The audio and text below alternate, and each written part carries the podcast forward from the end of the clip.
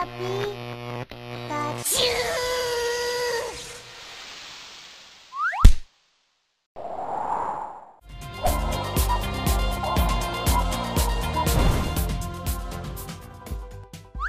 Há indícios de irregularidades contra 42% dos doadores da eleição, diz TSE.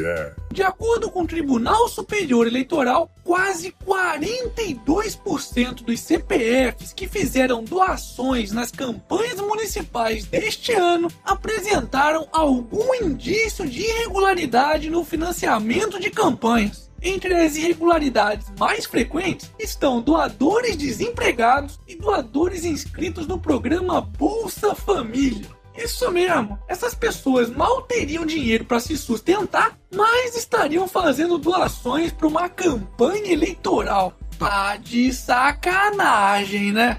Mas o que realmente me espanta nessa história foram não terem encontrado irregularidades em pelo menos 99% dos casos, pois é difícil acreditar que alguém em sã consciência nesse país teria coragem de fazer uma doação para um político, né? E por falar em doações eleitorais, Odebrecht delata Caixa 2 para a chapa Dilma Temer. É, a chapa tá esquentando. Mais precisamente, a chapa da presidenta caçada, Dilma Rousseff, e do seu vice, Michel Temer. Que, de acordo com a delação da Odebrecht a Lava Jato na semana passada, recebeu dinheiro de Caixa 2, ou seja, dinheiro de propina, na campanha presidencial de 2014. Em pelo menos um dos depoimentos, a Odebrecht descreveu uma doação ilegal de cerca de 30 milhões de reais paga à coligação com a Força do Povo, que elegeu Dilma e Temer em outubro de 2014. Só para vocês terem uma ideia, esse valor representa cerca de 10% do total arrecadado oficialmente pela campanha. Bom, mas se depender de alguns ministros do STF que julgarão o caso, como o João Plenário, quer dizer, Gilmar Mendes, que já tratou de colocar panos quentes nessa questão, dizendo que Caixa 2 nem sempre seria um ato de corrupção, a gente pode ter uma ideia de como isso vai acabar, né? Hashtag Pizzaria STF.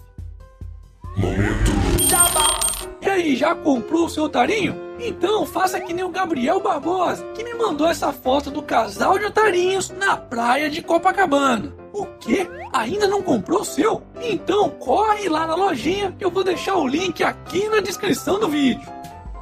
Vendas de Natal devem cair 4% neste ano, prevê CNC. Segundo a Confederação Nacional do Comércio de Bens, Serviços e Turismo, a CNC, as vendas do Natal deste ano devem cair 4% na comparação com o mesmo período do ano passado. Lembrando que o Natal de 2015 já tinha sido o pior Natal em vendas nos últimos 15 anos. Em meio a uma das maiores crises da história, adivinha o que os vereadores de São Paulo tiveram a coragem de fazer na tarde dessa terça-feira? Isso mesmo, aprovaram o aumento dos seus próprios salários em mais de 26% para 2017, que passará dos atuais 15 mil reais para quase 19 mil reais por mês. Hashtag somos todos otários.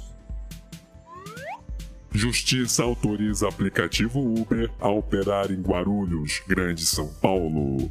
Para não falarem que eu só dou notícia ruim, a primeira vara da Fazenda Pública de Guarulhos, na Grande São Paulo, concedeu uma liminar proibindo as autoridades da cidade de multar e apreender veículos de motoristas do aplicativo Uber. Ou seja, mais uma vitória para o livre mercado e para o consumidor, poderá optar por um serviço mais barato e de melhor qualidade. E por falar em Uber, aproveita esse presentinho de Natal que o canal do Otário está dando para todos aqueles que ainda não utilizam este aplicativo. Para isso, basta cadastrar o código promocional Canal do Otário, tudo junto, para ganhar até 20 reais de desconto na sua primeira corrida. E você achando que iria ficar sem presentinho de Natal, hein? Hashtag menos Estado, mais mercado. E para finalizarmos essa edição, Pesquisadora da Fiocruz é eleita uma das 10 personalidades do ano pela revista Nature. É mesmo, é. Como se diz nos círculos científicos, Parabéns!